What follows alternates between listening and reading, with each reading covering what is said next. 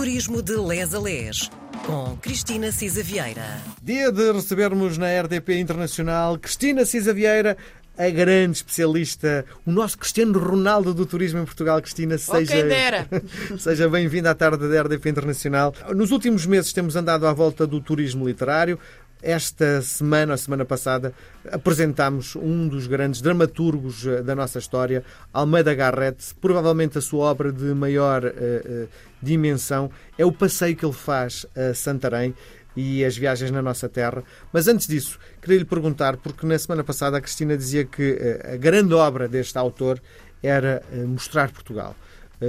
no fundo, meteu-se à estrada para mostrar não só eh, os, os, lugares, mas também a cultura. Nós temos falado imenso no turismo, é essencial a gastronomia. A pergunta que lhe faço é: a gastronomia na obra de Garrett? Uh, não tenho tanta certeza disso. Podemos falar de gastronomia quando falarmos em Santarém.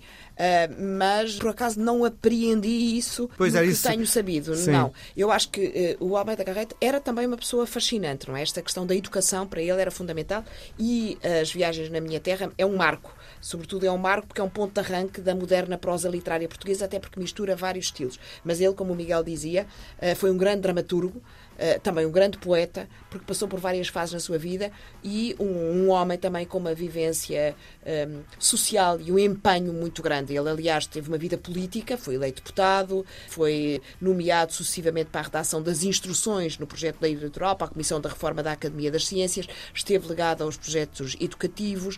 Uh, um intelectual, no fundo, não é? Sim. Uh, foi ministro dos Negócios Estrangeiros e, e, pronto, e teve realmente uma vida muito dedicada ao serviço isso, digamos Sim. assim. E era realmente um escritor extraordinário que deixou a marca também, e, portanto, eh, enfim, lá está.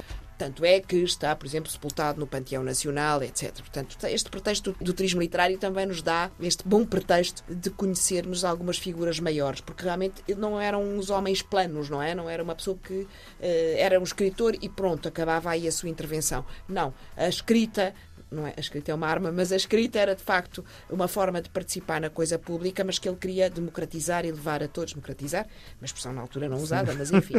e, de facto, a obra dele é fundamental no contexto histórico, as peças teatrais muito viradas para a história e para contar da nossa história, dos nossos momentos históricos, da nossa cultura, dos nossos grandes personagens, e é realmente uma fonte inesgotável de informação sobre, sobre o seu tempo e um legado importante do, dos momentos que, que viveu, não é? Vamos olhar para o Val de Santarém? Vamos lá. Ora bem, As Viagens na Minha Terra, como dizia, eh, foi um livro eh, inovador. Eh, foi publicado em volume em 1846 e é de facto o ponto de arranque da moderna prosa literária portuguesa, porque mistura estilos e géneros, desde uma linguagem clássica a uma linguagem popular. Aliás, havia alguns, eu li, que o Almeida Garrett escrevia como falava, alto, portanto, uma linguagem bastante acessível, digamos assim. e esta. Meio dramático. Sim, bastante, bastante com sentido dramático. O livro tanto tem estilos, como dizia, clássicos e populares, como jornalístico, até de, de relato de viagens, dramática, e, portanto, tem, é, é, um livro muito vivo.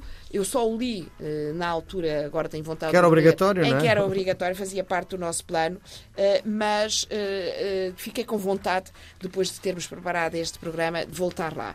é de facto considerada provavelmente a obra mais importante uh, do romantismo uh, português. Primeira parte muito descritiva, não é? Muito descritiva. Muito, muito descritiva. Nós, quando éramos miúdos, uh, era aquilo era uma seca, não é?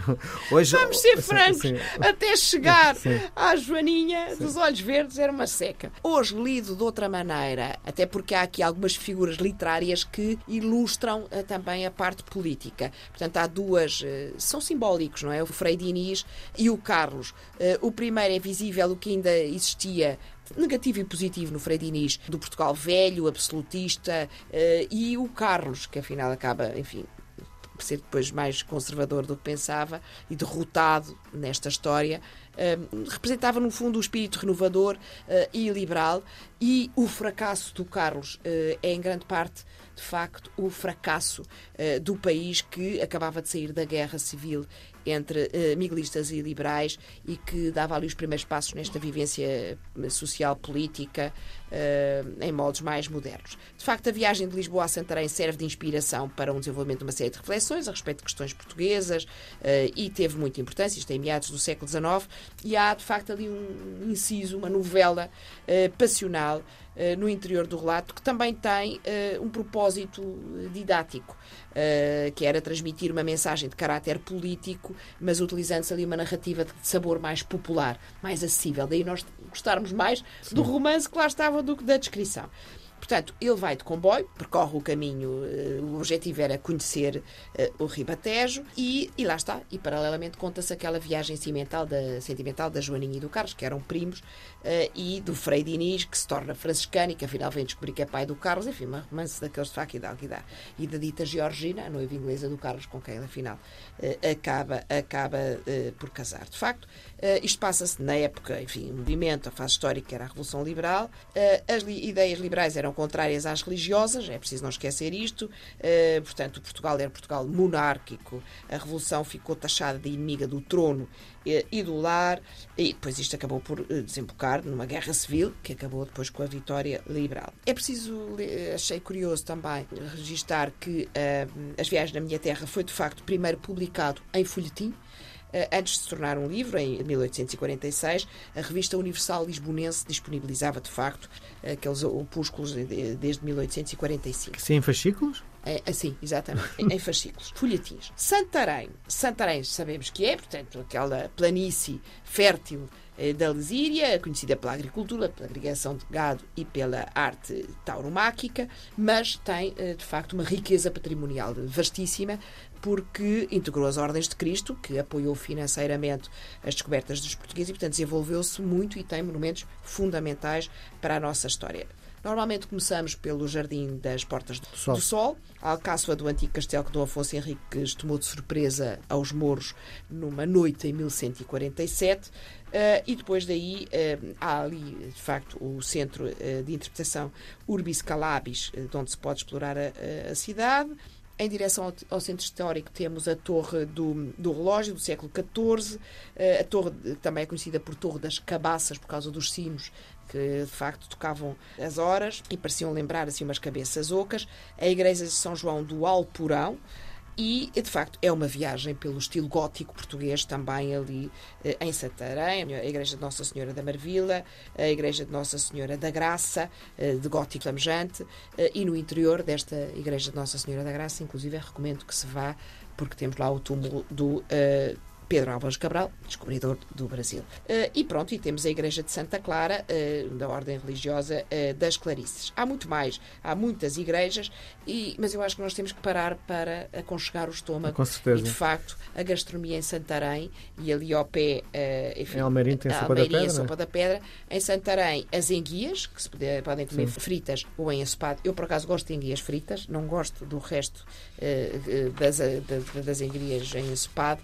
Uh, a sorda de sável, fantástica na primavera, quando o peixe desova e é mais saborosa, e a lampreia, que dizem ser divina os apreciadores. Sangue, não é? Eu não Sangue, gosto não. muito. Eu também não sou. Não. Olho para o bicho fico um bocadinho. Enfim, Bom, exato, exato. Mas também temos o cozido, Uh, de carne, que é fantástico, a sopa da pedra, as migas ribatejanas, uh, os doces, muitos ovos uh, e açúcar, e, portanto, os vinhos certos dali da zona: Almeirim, Cartacho, Santarém, Chamusca e Coruche. Uh, e pronto, enfim, eu acho que poderíamos, antes de acabar das viagens na minha terra, ir de facto a Almeirim para comer a famosíssima sopa, uh, de pedra. Uh, sopa da pedra, de facto, cultura popular e que, enfim, é uma delícia, eu acho. Enfim. Também em Santarém temos uns doces fantásticos, que são os pampilhos, Sim. que são os bolos de forma retangular, eh, eh, que fazem, fazem lembrar uma vara eh, de campino. Não têm assim uma tradição por si próprios, mas foram imaginados em homenagem ao homem do Ribatejo e, portanto, tem aqui daí esse formato. É uma, uma criação relativamente Sim. recente, tem 30 anos, do Sr. Diamantino Veloso. Atenção à uh, temperatura no verão muito quente, exatamente. no inverno muito frio. É isso mesmo, é isso mesmo. Não sei como estamos de tempo, estamos Miguel. A, estamos a fechar. Ok, então fechamos a... em beleza isso. com um pampilho depois de uma sopa da pedra e com uh, Almeida Garrett, que era de facto uma figura notável e vale a pena conhecer.